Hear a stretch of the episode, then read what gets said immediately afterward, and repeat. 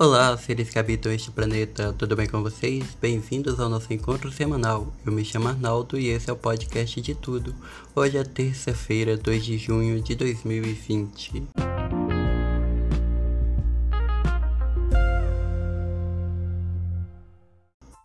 E já iniciamos direto com os três fatos da semana. Mobilização antifascista ganha as redes sociais nesta segunda-feira. No Brasil, a mobilização tem sido motivada por conta dos recentes atos do presidente Bolsonaro e de seus apoiadores, como os pedidos de intervenção militar e fechamento do Supremo Tribunal Federal e do Congresso. A morte de um homem negro nos Estados Unidos causou uma onda de indignação depois da divulgação de um vídeo que mostra um policial branco ajoelhado no pescoço dele. Nas imagens, o homem reclama e diz repetidamente: Não consigo respirar. A frase não consigo respirar tornou-se um grito de guerra para ativistas que protestam contra a brutalidade policial contra negros. O número de mortes por complicações da Covid-19 no Brasil dobrou em pouco mais de duas semanas e nesta segunda-feira, 1 de junho, chegou a 30.046. É o que diz o levantamento do G1, site de notícias da Globo, feito com informações das secretarias estaduais de saúde. Desde que a primeira morte foi registrada em 17 de março, o Brasil levou dois meses para somar 15.662 mortes, em 16 de maio. Depois disso, o salto que faz dobrar o número de vítimas ocorreu em aproximadamente uma quinzena. E é isso, e esses foram os três fatos do episódio de hoje.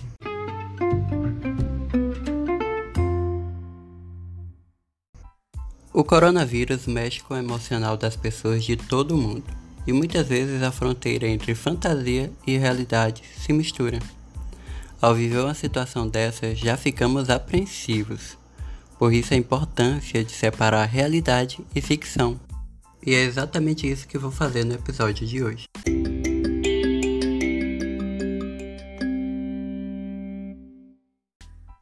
O cinema e a TV produzem muito conteúdos com tramas sobre vírus, isso todo mundo sabe. Eu acho que você já deve ter assistido algum filme sobre pandemia.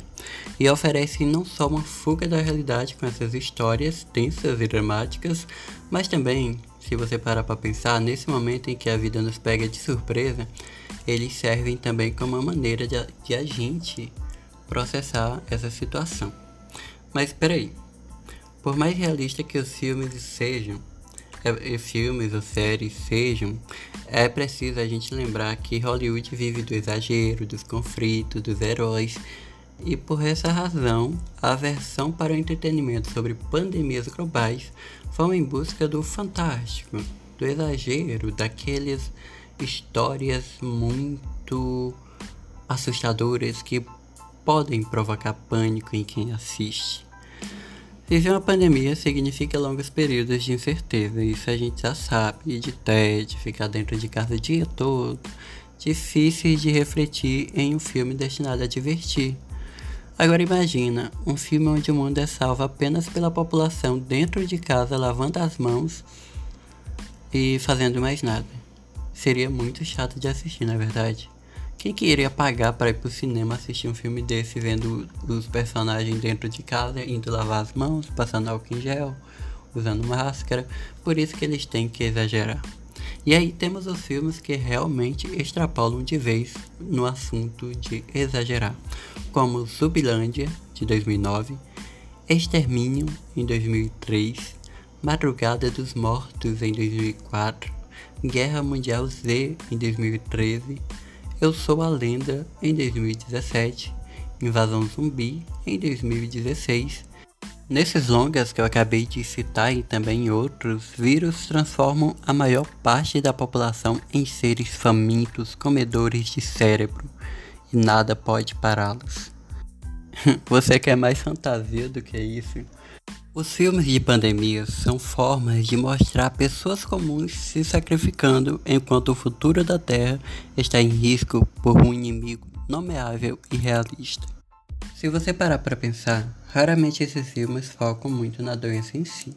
acabam tratando de temas como governos e poderes oprimindo os vulneráveis, terroristas, burocratas e militares inescrupulosos, inescrupulosos. Pessoas comuns se tornando heróis após serem abandonados. A propagação da doença torna-se apenas o estopim para lutas pelo poder. Para esse episódio, eu trouxe uma tabela com algumas diferenças entre o vírus da ficção e a realidade do coronavírus. Então vamos lá: pandemias na ficção e, o, e a realidade do coronavírus. Como que surgiu?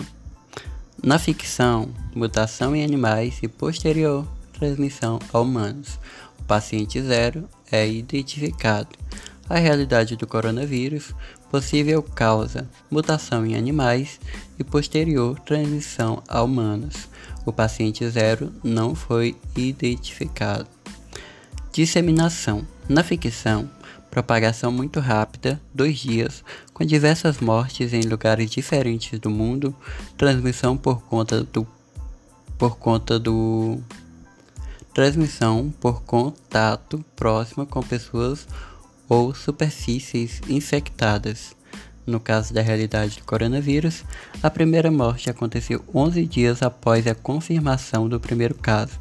Apenas duas semanas depois do primeiro caso, a doença chegou a outros países. Transmissão por contato próximo com pessoas ou superfícies infectadas. Mais vírus não sobrevive muito tempo fora do corpo humano. A leitura está um pouco ruim, meus amigos e minhas amigas que escutam meu podcast, porque a tabela está um pouco ruim de ler. Vamos continuar. Imunidade e cura. No caso da ficção, um paciente imune é a única chance de cura. Na realidade do coronavírus, medidas simples como lavar as mãos, evitar contato com as pessoas infectadas podem parar a pandemia. Recuperação. No caso da ficção, raramente os doentes se recuperam. No, na realidade do coronavírus, cerca de 96,3% das pessoas infectadas se recuperaram. Fake news. No caso da ficção, leva desinformação e pânico às pessoas. Na realidade do coronavírus, fake news leva desinformação e pânico às pessoas continua a mesma coisa. Evite fake news. Quarentena, no caso da ficção, ineficaz para o controle da, da propagação. No caso da realidade do coronavírus, a quarentena é eficaz para o controle da propagação. Então, não há motivo para pânico, tá? E sim, vale continuar a assistir filmes sobre vírus e pandemias nesses momentos de crise, assim que é loucura. Mas eles nos ajudam a processar a situação atual e servem como entretenimento nesse momento de quarentena.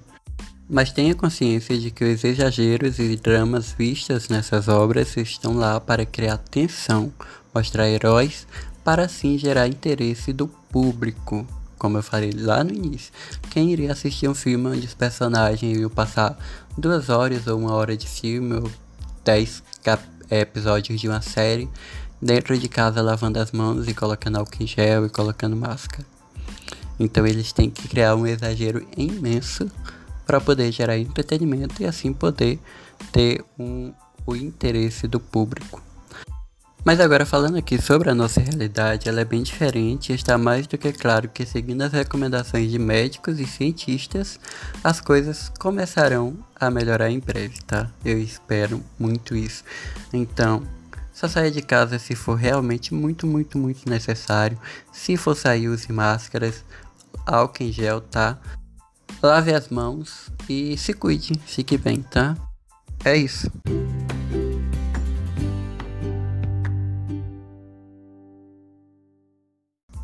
E lembrando que estamos no Instagram, no Facebook, no Twitter, é só procurar podcast de tudo. Ah, e o nosso site também ganhou uma nova atualização. Para conferir é só acessar podcastdetudodecaraíbas.com.br.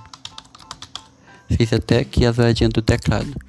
E o quadro Minha Quarentena tá, não teve no episódio passado e nem vai ter nesse episódio voltaremos com nossa programação no próximo episódio, certo? É isso, obrigadão por você ter ouvido esse episódio. Até o próximo. Beijão e tchau.